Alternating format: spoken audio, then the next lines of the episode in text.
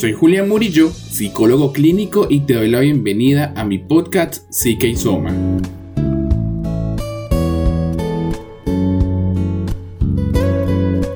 En este espacio encontrarás todo lo relacionado con la psicología. Gracias por estar acá y permitirme acompañarte. Quiero agradecer a todas las personas que me escriben en redes sociales, que me comentan, que me cuentan sus inquietudes, a las personas que hacen posible de este podcast y a ti por estar acá.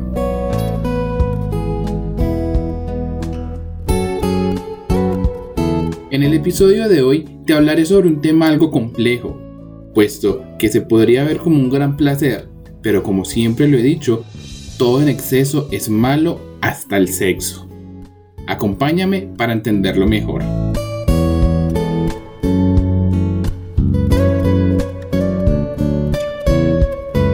Todos en algún momento hemos querido disfrutar más con esa persona que hace que nuestros impulsos sexuales estén al límite que hace que la vida se detuviera solo por cada beso, abrazo o caricia que podemos recibir. Pero no siempre es bueno, en ocasiones podemos encontrar una persona que tenga más deseo de lo que para nosotros entra en una normalidad entre comillas, y eso, mi querido o querida oyente, puede ser un causal de discusiones constantes. Déjame te explico un poco más al detalle. La adicción al sexo la hipersexualidad hace que quien la presente ni siquiera pueda controlar sus deseos o sus impulsos y puede generar incluso en ocasiones malestar emocional o psicológico.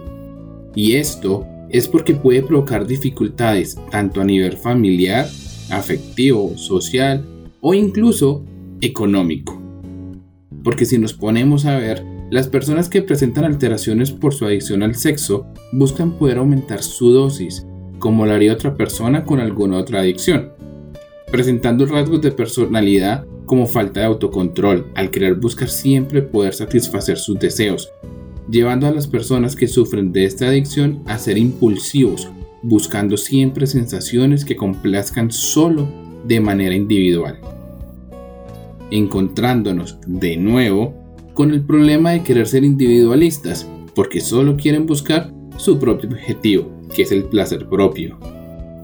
No siempre pasa por estas razones, pero en ocasiones la persona pudo haber presentado algún abuso sexual y esto hace que sus impulsos aumenten, aunque también hay razones bioquímicas como lo es la falta de dopamina, siendo esta una sustancia que tenemos todos en nuestro cuerpo, encargada de decirle a nuestro cerebro todo lo relacionado con el placer. Por tal razón, si tenemos poca producción, no podremos decirle a nuestro cerebro que estamos satisfechos. Las personas que tienen un aumento de su libido o deseo sexual pueden tener facilidad de material pornográfico, que son aquellos que le pueden generar una pequeña satisfacción para no caer en un síndrome de abstinencia, ya que toda adicción, como te lo había dicho, necesita aumentar su dosis progresivamente y la pornografía, en este caso, es una de las formas para poder generar esa satisfacción. Pero esto trae consecuencias, porque la persona que hace que su deseo sexual sea lo más importante de su vida, dominando sus emociones, pensamientos y comportamientos. Por lo que si la persona está feliz, busca tener relaciones. Si tiene estrés por alguna situación personal, buscará disminuirlas por medio de su satisfacción sexual. Pero el problema es que al cabo de un poco tiempo no será suficiente una sola vez, sino que necesitará más de una intimidad. Y si a esto le sumamos algunos riesgos adicionales, te puedo decir que si esa persona tiene una pareja y esa pareja no suple sus necesidades, se podrán presentar comportamientos de riesgo, como el buscar otras personas ajenas a la relación y no reflexionar sobre sus peligros, entre los que te podría nombrar las enfermedades de transmisión sexual, poniendo en peligro no solamente su integridad personal, sino poniendo en riesgo a su pareja.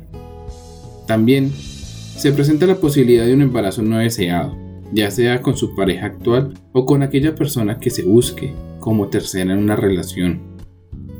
Una de las formas para poder controlar las adicciones, sin importar cuál sea, en este caso, las adicciones al sexo, son las terapias psicológicas, donde se ayuda a controlar los impulsos desmedidos que se presentan, a manejar los estímulos que se buscan y mejorar los hábitos y la ansiedad siendo el objetivo principal de la terapia el mejorar los estilos de vida de la persona y eliminar los comportamientos desadaptativos que son su diario vivir. Solo en casos graves es necesario recurrir a la consulta médica para poder contar con la ayuda de medicamentos que nos ayuden a mejorar algunos aspectos químicos como te lo expliqué antes. Ahora bien, te quisiera hablar no solamente de la persona que tiene este tipo de comportamientos compulsivos, sino de esas personas que pueden llegar a ser sus parejas. Cuando nos relacionamos con alguien al principio, todo está en auge y una euforia que no nos parece extraño el deseo compulsivo por la sexualidad, puesto que siempre en la conquista los deseos se aumentan, pero con el paso del tiempo ese deseo se empieza a estabilizar y puede que ya el deseo sexual no esté tan fuerte y es aquí donde se empiezan a presentar algunas molestias. Toda relación sexual genera unas pequeñas laceraciones en la parte íntima, pero si se empieza a hacer frecuente esas relaciones íntimas, esas laceraciones se pueden volver más grandes y en cada acto el dolor puede aumentar. Y no solo hablo de un dolor, también se puede disminuir el deseo y la pareja de quien tiene la adicción al sexo ya no querrá encontrarse con esa persona y los problemas no serán solo por la parte íntima, sino que se podrán presentar celos o incluso dudas y esto agrava la relación. Para estos casos, lo mejor es poder hablarlo. No siempre tenemos que ser como nuestras parejas. Todos tenemos deseos diferentes. No está mal disfrutar de los deseos de esa persona que escogí como mi pareja, pero cuando eso llega a un punto de incomodidad, lo mejor es hablarlo antes de que acabe con un problema mayor. Ten presente que si deseamos seguir con nuestra pareja, no solo debemos complacer nuestros instintos o deseos, sino que debemos aprender a escuchar y llegar a acuerdos con los deseos de cada uno. No debemos dejar que el miedo a hablar haga que lleguemos a un final. Siempre, la mejor opción es la comunicación, y si nuestra pareja no lo entiende, debemos aprender a comprender si de verdad es un buen lugar para nosotros estar allí. Para terminar este episodio, te quiero contar que dejaré una pregunta en mis redes sociales sobre el siguiente tema para poder respondértela y juntos construyamos los episodios.